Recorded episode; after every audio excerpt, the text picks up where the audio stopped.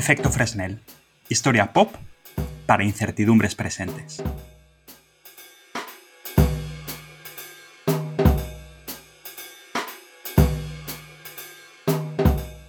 Temporada 2, episodio 2. ¿Por qué no llegas a fin de mes? El retorno de la inflación a la agenda pública. Con Enrique Jorge y Galo Nuño.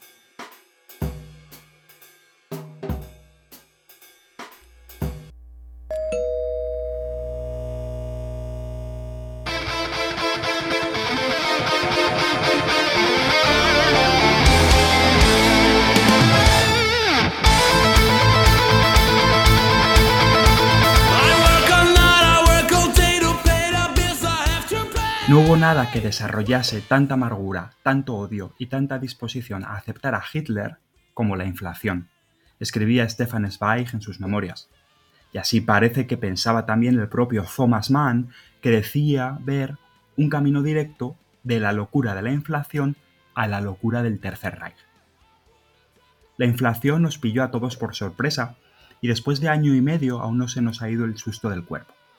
Aquellos que nacimos a partir de los 70 y 80 en esta parte del mundo, descubrimos con estupor que el encarecimiento de la vida había regresado después de 30 años desaparecido. Ni estaba ni se le esperaba. Nos bastaba con reírnos de los amigos argentinos. En este nuevo episodio queremos entender mejor qué es eso de las subidas de precios y qué deberíamos esperar de ellas ahora que ya acumulamos algunos meses. Y lo hacemos con un conocido, con nuestro propio Enrique Jorge, historiador de la Universidad de Barcelona, experto en política monetaria, y con Galo Nuño, economista del Banco de España, que, hagamos la precisión, habla exclusivamente como lo que es, como Galo Nuño. Sed bienvenidos, otra vez, a Efecto Fresnel.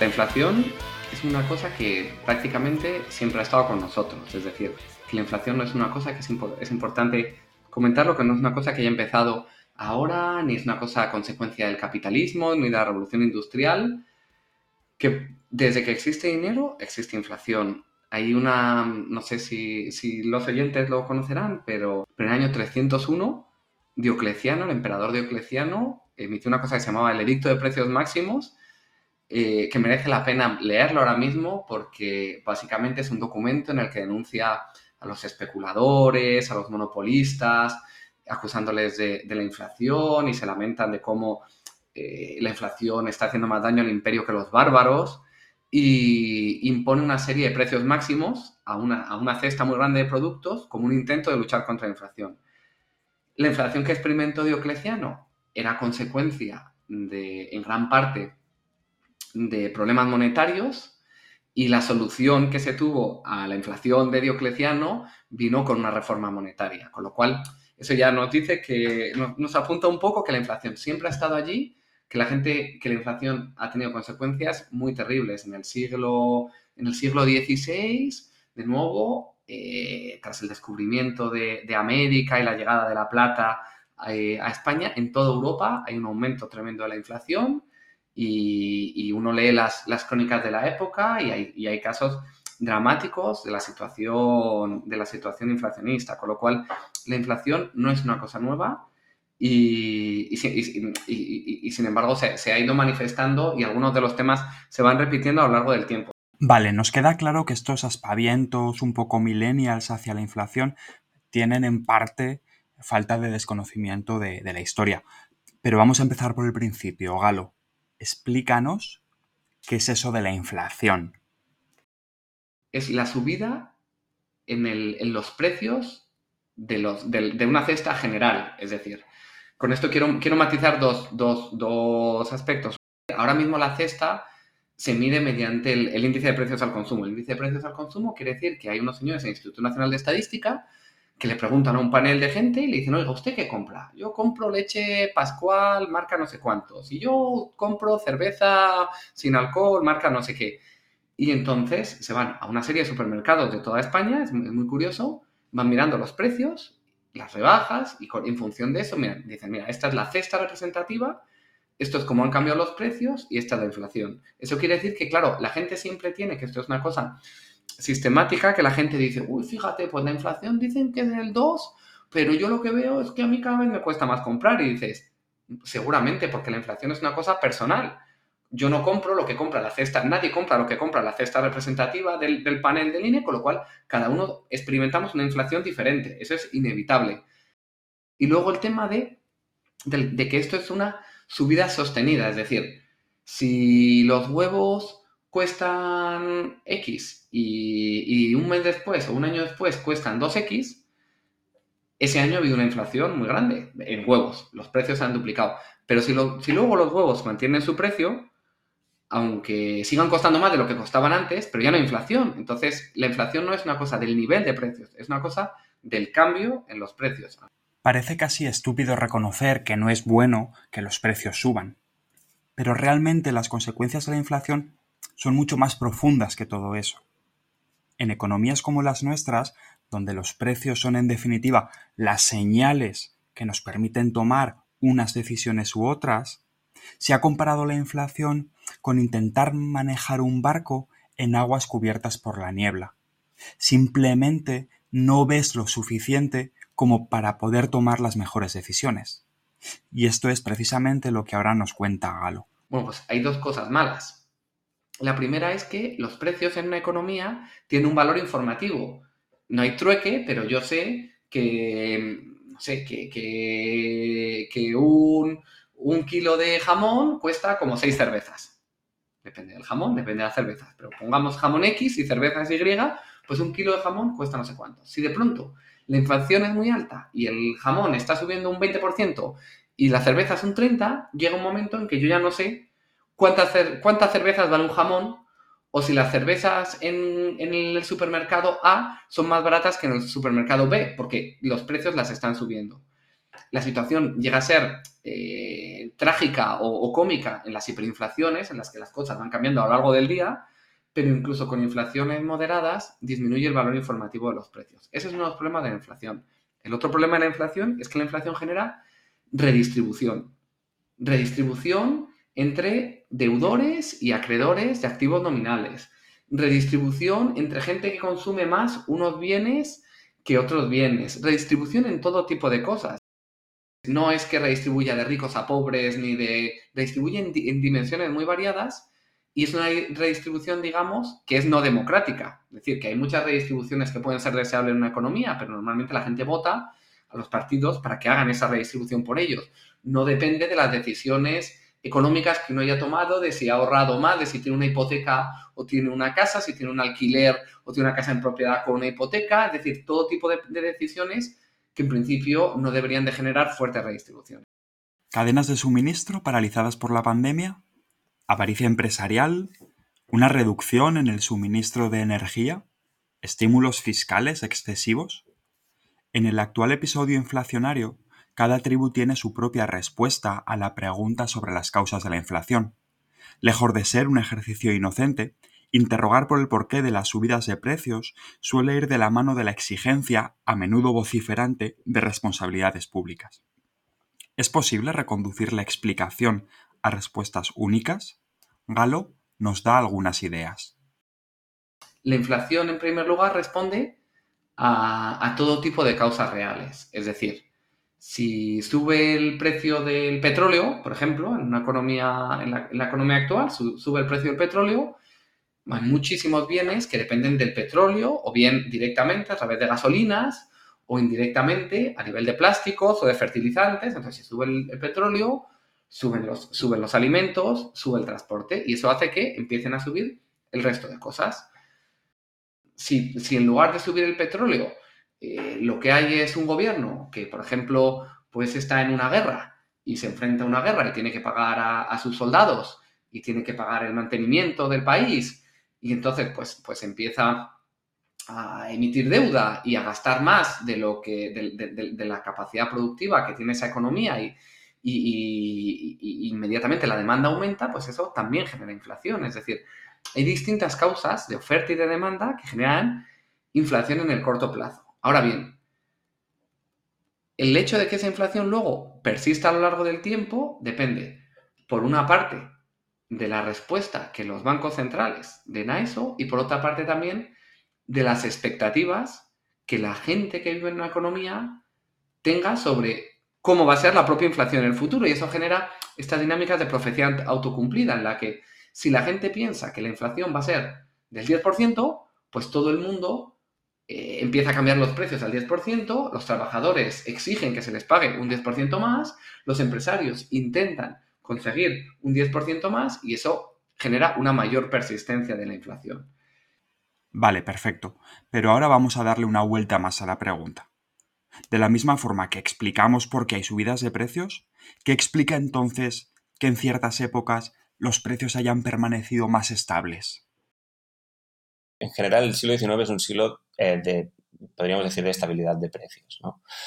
¿Qué, está detrás de esta, de esta, de esta dinámica? Ah, en primer lugar, hay, un, eh, una fuerza, eh, hay un proceso de integración comercial en todo el mundo, lo que llamamos la primera gran globalización, sobre todo desde la segunda mitad del siglo XIX hasta la primera guerra mundial, en el que básicamente lo que, lo que tenemos es la integración de los mercados mundiales, de la mayor parte de los mercados mundiales, de bienes, de trabajo y de capitales. Entonces, desde el punto de vista de los mercados de bienes, por ejemplo, el, influjo de materias primas, de, de, bienes de consumo de primera necesidad, etcétera, desde las Américas hasta, hasta Europa, Ah, y, luego, y desde el este de, la, parte más oriental de Europa hacia, hacia, hacia Europa occidental también, eh, con la construcción del ferrocarril eh, y, desde las Américas con, la, con, el, con el desarrollo de la, de la tecnología del vapor en el transporte marítimo, por ejemplo, lo que tenemos es una presión, digamos, subyacente a la baja en los precios. ¿Sí? Porque los mercados se integran y empezamos a importar eh, cosas que, eh, alimentos básicamente, ¿no?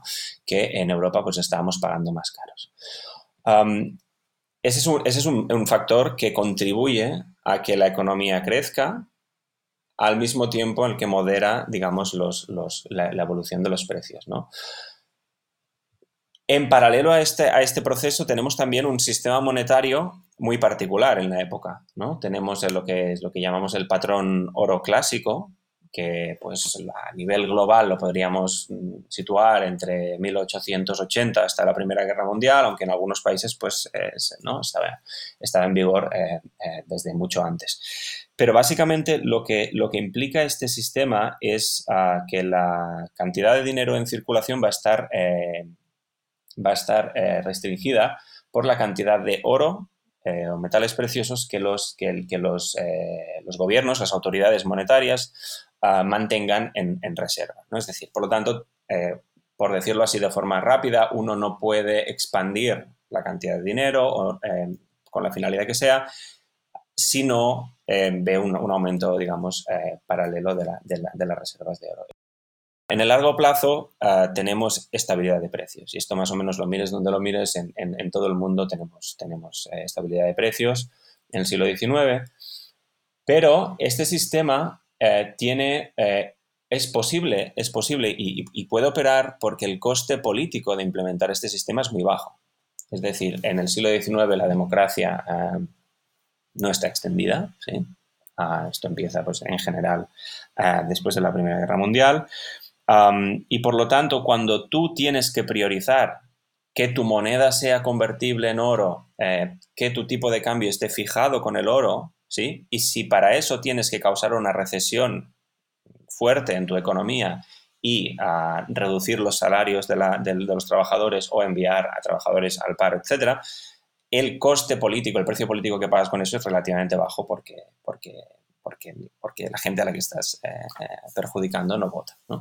Por lo tanto, eh, yo creo que son estos tres grandes factores por los que la inflación en el siglo XIX está dentro de unos parámetros más o menos estables a largo plazo.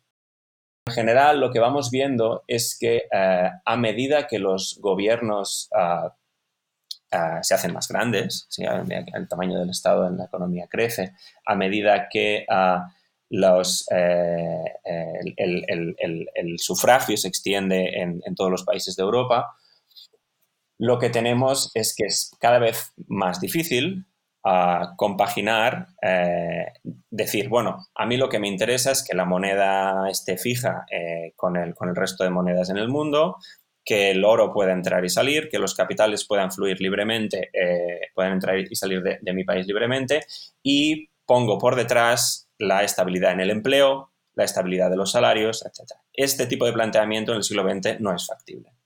¿no? Y, por lo tanto, lo que vamos viendo es que a medida que avanza el siglo XX, eh, el régimen que operaba en el siglo XIX se vuelve eh, imposible y empezamos a tener, eh, en algunos casos, episodios de, niveles de inflación mayores, ¿sí? también niveles de crecimiento económicos, económicos sostenidos a lo largo del tiempo y sin precedentes, ¿no? Pero vemos fundamentalmente, yo creo que el, principal cambio entre, entre, los dos, entre los dos siglos es este, ¿no? Es, es, es el, el, cómo en el siglo XIX hay varias fuerzas que presionan a la baja los precios en el largo plazo y estas fuerzas, digamos, que se desactivan en el siglo XIX y la, los dilemas de, la economía política pasan a, ser, pasan a ser otros, que son más parecidos a los que tenemos hoy en día. Como si del negativo de ese siglo XIX del que nos habla Enrique se tratase, en el contexto actual de globalización en crisis y con la democracia mostrando los dientes ante las subidas de tipos, las perspectivas de una inflación fácilmente controlable quedan en entredicho. Precisamente, esta interacción entre cómo las causas reales se relacionan con las expectativas ciudadanas e incluso con las condiciones políticas para generar y mantener las subidas de precios es visible también hoy en día. Nos lo explica Galo si hay un aumento en el precio del petróleo en España, dado que España no produce petróleo, pues la gente, al subir la gasolina, pues puede hacer dos cosas. O consumir, consumir menos gasolina, o consumir menos del resto de las cosas, o intentar endeudarse respecto al resto del mundo para pagar esa gasolina. Entonces, en ese momento es donde se llega al conflicto, porque dices, bueno, pero, pero claro, pero, pero yo ahora soy más pobre, pero yo no quiero ser más pobre, porque yo lo que veo es que las cosas han subido un 6% más. Entonces, como han subido un 6% más, pues el dueño de la empresa no quiere experimentar un 6% menos de beneficios. El dueño de la empresa lo que quiere es subir los precios un 6% más, para reflejar que las cosas le cuestan un 6% más, porque la gasolina la ha subido un X%. Y los trabajadores también dicen, oiga, yo no quiero perder un 6%, nadie quiere ser más pobre, pero alguien tiene que ser más pobre porque ha subido el precio del petróleo y nosotros no fabricamos. Entonces, lo que se produce es esa competencia, esa competencia entre los trabajadores, los jubilados, los empresarios, a ver quién va a pagar la factura, porque alguien tiene que pagar la factura. Entonces, quién termina pagando la factura depende del poder político que tengan los distintos colectivos dentro de la economía. Pero, pero al final alguien tiene que pagar esa factura. Lo más justo es lo que el, banco lo ha pedido durante tiempo, es lo que se llama el pacto de rentas, que de alguna manera pues se llegue a un acuerdo de, bueno, pues si las cosas han subido un 6%, pues los salarios van a subir solo un 3%, pero los beneficios empresariales absorberán la otra parte y el Estado emitirá más deuda para hacer, pero luego al final del día estas cosas pues son muy difíciles porque aquí no, hay, una, no, hay, un, no hay un dictador benevolente que le dice a cada, cada empresa es individual, cada sindicato es individual, cada sector es individual, los, los, pensionistas tienen sus intereses y al final todo el mundo tiene razones muy legítimas para defender que ellos no tienen por qué perder poder adquisitivo. Y claro, nadie quiere perder poder adquisitivo, pero el, hecho es que si sube el precio del petróleo, alguien tiene que perder, perder poder adquisitivo. Entonces, pues a lo mejor no lo pierde nadie ahora mismo y lo que tiene que hacer el Estado es darle dinero a todo el mundo para evitar que lo pierda, pero, pero, pero por detrás de eso, el que lo está perdiendo es tu hijo o tu nieto que va a tener que devolver ese dinero. Pero lo que pasa es que aparentemente todo el mundo que vive ahora mismo le parece que no ha perdido porque el Estado les ha, les ha abastecido. Pero al final del día, ese conflicto está ahí. En esta época de sobresalto permanente, es fácil abusar del adjetivo histórico. Todo es histórico. Y así también, claro, la inflación. Pero acabamos de escuchar que se trata de un fenómeno más frecuente de lo que pudiera parecer a primera vista, y que el siglo XX, de hecho, fue especialmente abundante en subidas de precios. ¿Podemos comparar alguno de esos episodios con el actual? ¿A qué se parece y a qué no lo que estamos viviendo estos días? En el siglo XX, básicamente hubo dos, dos grandes periodos. En las economías desarrolladas hubo dos grandes e, episodios, episodios inflacionistas. Uno es el gran episodio inflacionista que hay después de la Primera Guerra Mundial, eh, desde, desde, desde, la época de la Primera Guerra Mundial hasta mediados de los años 20, que es consecuencia de la guerra. Al final, como consecuencia de la guerra, eh, pues los países han, se, han, emitido, se han, encontrado en una situación en la, que, para poder enfrentarse a los costes de la guerra, pues, pues han tenido que tener unas, políticas monetarias y fiscales muy expansivas y cuando llega el final de la guerra, pues, pues de nuevo, alguien tiene que pagar la factura y, depende de los países, pues esas dinámicas eh, hay, todo tipo, no, tiene nada que ver la experiencia de los ingleses con la de los franceses, con la de los alemanes, pero, pero ahí hay una serie de, dinámicas inflacionistas. Y este episodio lo que nos muestra, lo que nos muestra es que al final eh, los procesos ah, hiperinflacionarios, los procesos donde la inflación escapa al control de las autoridades eh, monetarias, son procesos que van acompañados de de condiciones políticas muy particulares. Es decir, es difícil pensar que en una democracia estable en, eh, moderna eh, y con el régimen económico y, monetario actual se pueda llegar a dar un, episodio hiperinflacionario. Y en esto la, hiperinflación en, Alemania nos da, muchas, claves. ¿no? En particular, en Alemania, en Austria y Hungría, eh, tenemos un efecto claro después de la, Primera Guerra Mundial, que es una pérdida brutal de la capacidad fiscal de los países. Ah, por una parte, porque la economía está destrozada. Ah, por otra parte, porque los países pierden territorio y al perder territorio pierden capacidad de recaudación fiscal. En algunos casos estas pérdidas son más importantes, eh, en algunos menos, pero en general lo que tenemos es que la hiperinflación parte de una situación en que la solvencia del Estado está en cuestión y no en cuestión a, eh, digamos, a largo plazo, sino en cuestión en el muy corto plazo. ¿sí? Es decir, los alemanes eh, no confían en que el Estado pueda hacer frente a sus, obligaciones en, el, corto plazo. Toda la negociación de las deudas y el conflicto de las deudas de la Primera Guerra Mundial pues llega a un punto de extremo en el que a Alemania se le solicita que pague cantidades que no puede pagar. esto, esto agrava más, más el problema. Tenemos también evidencia de un boicot interno de los, de los propios alemanes que al considerar las deudas externas como no legítimas o exageradas, el repago eh, de, las reparaciones, etcétera, empiezan a boicotear el sistema fiscal, empiezan a no querer pagar eh, eh, impuestos, cosa que cuestiona todavía más la viabilidad del Estado del fisco en Alemania.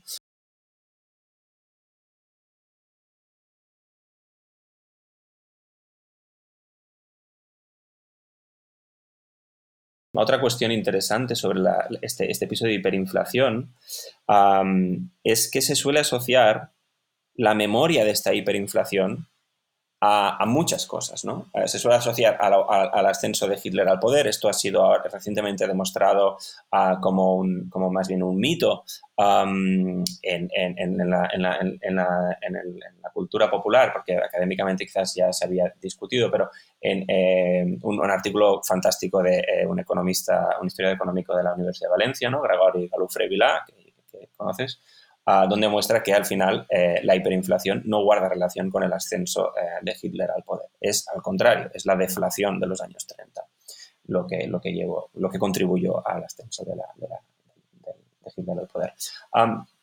pero también es, esta, herencia, esta memoria de la hiperinflación también se ha usado a veces para justificar, por ejemplo, las posiciones más conservadoras del, Bundesbank y, del, de la parte del, Bundesbank en el Banco Central Europeo en, las crisis recientes.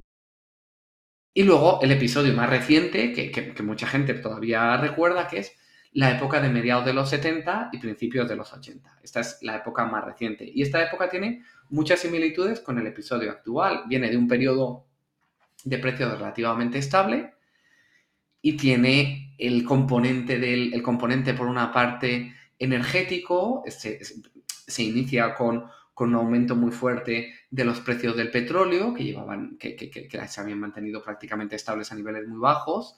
Tiene también el componente geopolítico, se, se enmarca dentro de, de, la guerra del Yom Kippur, eh, de, de, los conflictos en, en Oriente Medio. Ahora, eh, ahora pues, pues, los conflictos son en, en, Ucrania, pero, pero tiene también, hay un, cierto, hay un cierto punto de la importancia de los conflictos para, este tipo de cosas, con lo cual eh, tiene, tiene muchas similitudes que, que riman.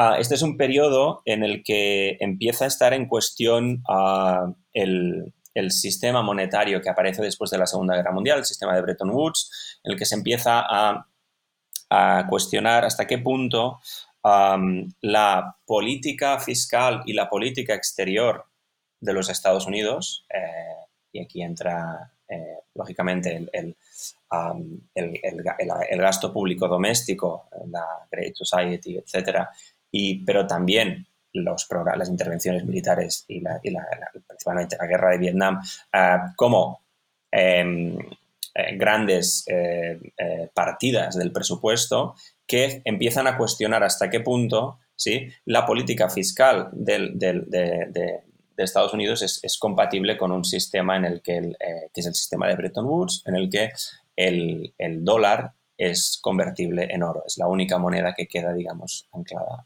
¿no? Bueno, este es un poco el trasfondo del, episodio. Lo que empezamos a ver es que la inflación empieza a aumentar en los, años, en los años 60 y empieza a aumentar mucho más rápido en los años 70 particularmente en el año 73, con el primer shock del, petróleo, derivado de la, guerra del, Yom Kippur, y ah, en el año 79, con el segundo shock del, petróleo eh, de la revolución en, en Irán.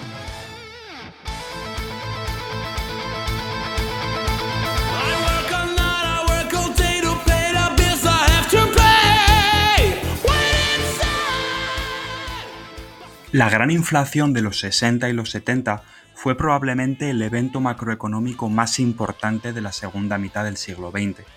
Sus consecuencias fueron mucho más allá de lo económico, inaugurando la era de los bancos centrales independientes, de la globalización financiera y de los felices 90. ¿Cuáles serán las consecuencias del actual episodio? ¿Qué papel tienen en él los bancos centrales? ¿Y qué papel pueden tener en los próximos años? Os lo contamos en la segunda parte del episodio. Hasta pronto.